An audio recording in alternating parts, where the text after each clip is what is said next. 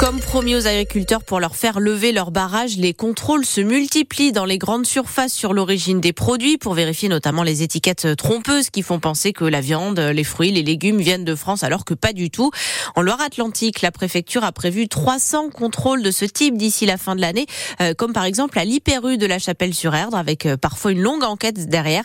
C'est ce qu'explique la chef du service protection économique du consommateur Magali Tixier. Si euh, nous avons un doute sur un produit, nous n'avons pas tous les éléments qui nous permettent de vérifier l'origine française en l'occurrence, eh il y a euh, une, une, remontée de filière qui va se faire. Donc ça peut être un contrôle euh, qui va nous amener chez euh, un producteur, chez un grossiste, un négociant. Il peut arriver des cas de francisation, c'est-à-dire qu'un produit est acheté à l'étranger par un grossiste, par un négociant, et ensuite peut être revendu et proposé aux consommateurs comme étant français. Et donc là, on va pouvoir identifier à quel moment cette, euh, ce produit qui est étranger devient miraculeusement français. Si on estime qu'il y a une pratique commerciale trompeuse, euh, c'est 300 euh, 000 euros et deux ans de prison. On donne la main après la justice pour les suites. Et l'an dernier, sur 280 contrôles dans les supermarchés de Loire-Atlantique, il y a eu 80 avertissements. Et les contrôles de l'origine des produits, Marion, ça fait toujours partie des points de tension entre les agriculteurs et le gouvernement. Avec encore des blocages ce week-end, notamment chez nous, le Leclerc de Fontenay-le-Comte, pour maintenir la pression à une semaine du Salon de l'agriculture. Euh, pour l'heure, le compte n'y est pas, disent les syndicats. Euh, un homme de 37 ans s'est tué dans un accident de la route en Vendée hier soir à Montrévert, entre Roche-Servière et l'Herbergement. Il est allé percuter un arbre. Il était en arrêt cardiaque quand les secours sont arrivés. Une dame de 77 ans a, elle, eu beaucoup de chance dans la nuit de samedi à dimanche. Elle a roulé à contresens pendant 20 km, mais sans provoquer d'accident. Euh, d'abord sur l'A87, elle a fait demi-tour au péage de la Roche-sur-Yon quand elle s'est rendue compte qu'elle s'était trompée de sortie. Euh, puis sur la deux fois deux voies qui va vers les Sables d'Olonne. Un monsieur du même âge, 77 ans, est mort écrasé par un arbre à Nozay au nord de la Loire-Atlantique. Il était en train de couper le tronc avec deux amis. Euh, au moment où il est tombé, il s'est écarté mais du mauvais côté. Et vous l'avez sans doute constaté, depuis l'automne, les prévisions de Météo France sont moins fiables. Ouais, selon les syndicats, c'est depuis la mise en place de nouveaux outils qui sont toujours en phase de test, avec régulièrement des loupés.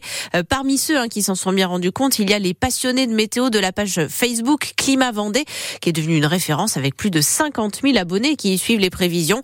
Euh, pour autant, son créateur, Valentin Perrault, euh, est indulgent avec Météo France. La première chose, c'est qu'il faut se rappeler quand même que la météo, c'est une science inexacte. Donc, euh, effectivement, on peut prévoir certaines choses qui ne se déroulent pas forcément comme prévu, voire pas du tout. Donc ça, faut toujours le garder en tête. On a énormément gagné en, en prévisibilité ces dernières années. Mais aujourd'hui, on arrive à faire quand même des prévisions très correctes à un, deux ou trois jours. Après, il y a une deuxième chose, c'est effectivement leur, leur nouvel outil euh, en place. Ils ont raison de se mettre en grève, de parler de tout ça, puisque effectivement, il y a, je pense qu'il y a un manque de moyens euh, de leur côté. Après, tout ça n'est que politique et, organisation interne, et euh, j'ai pas forcément tous les tenants et les aboutissants par rapport à, à cette problématique. En tout cas, on parle aussi ensemble de la météo ce matin avec cette question. Où est-ce que vous regardez le temps qu'il fait à la télé, sur le site de Météo France, de ses concurrents Ou alors vous écoutez la météo à la radio sur France Bleu par exemple Racontez-nous, vous nous appelez au 02 40 73 6000, on vous écoute à 8h 10. L'État va devoir faire 10 milliards d'euros d'économies cette année parce que les prévisions de croissance ont été revues à la baisse. C'est ce qu'annonce le ministre de l'économie Bruno Le Maire. Alors comment? Eh bien, pas en augmentant les impôts, c'est promis. D'abord, en fait, euh, tous les ministères vont devoir faire des économies sur euh, l'électricité et le papier, par exemple. Euh, l'aide au développement et celle pour rénover les logements seront aussi plus basses que prévu. On vous détaille tout ce qui a été annoncé sur francebleu.fr. Après les contrôleurs, ce sont les aiguilleurs de la SNCF qui prévoient de se mettre en grève le week-end prochain pour le début des vacances de notre zone. Eux aussi demandent de meilleurs salaires et des embauches. À Nantes, la grève des facteurs s'étend, celle initiée par le bureau de poste du centre-ville après la mise à pied d'un mois et sans salaire d'un collègue. À partir d'aujourd'hui, cinq autres centres de distribution sont appelés à stopper le travail, notamment Carquefou, Saint-Julien-de-Concel ou encore Treillère, Grand-Champ des Fontaines. Le FC Nantes est en mauvaise posture ce matin au classement de la Ligue 1. Il se retrouve 16e, c'est-à-dire barragiste après les derniers matchs de la 22e journée et sa défaite 2-0 face au PSG à la Beaujoire. Pourtant, les Canaries ont retrouvé de la solidité et de la cohésion, notamment en défense, défense à 5 depuis deux rencontres, avec avec un, Nicolas Palois de retour au premier plan, Florian Cazola. C'est pour des joueurs comme Nicolas Palois qu'on vient au stade. Pas le plus technique, pas le plus beau à voir non plus et qui incarne même l'exact opposé du jeu à la nantaise. Mais le gaucher est solide, capable de fulgurance, de sortie de balle rageuse et qui semble à nouveau en odeur de sainteté depuis l'arrivée de Jocelyn Gourvenec. Ouais, j'enchaîne. Tout le monde a cru que c'était fini pour moi.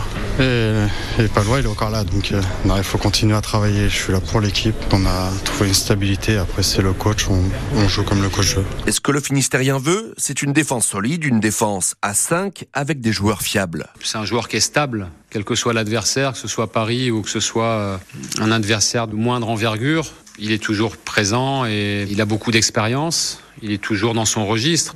C'est un joueur fiable. Quand on est entraîneur, on veut des joueurs fiables. Il a toujours eu un, état d'esprit remarquable.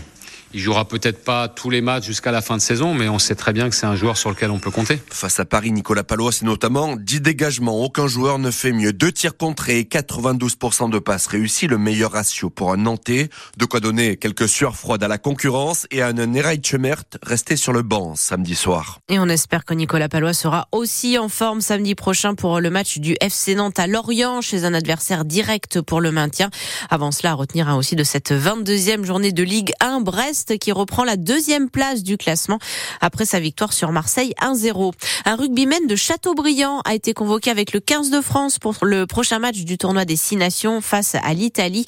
Alex Burin, formé à Saint-Nazaire et qui joue actuellement à Agen.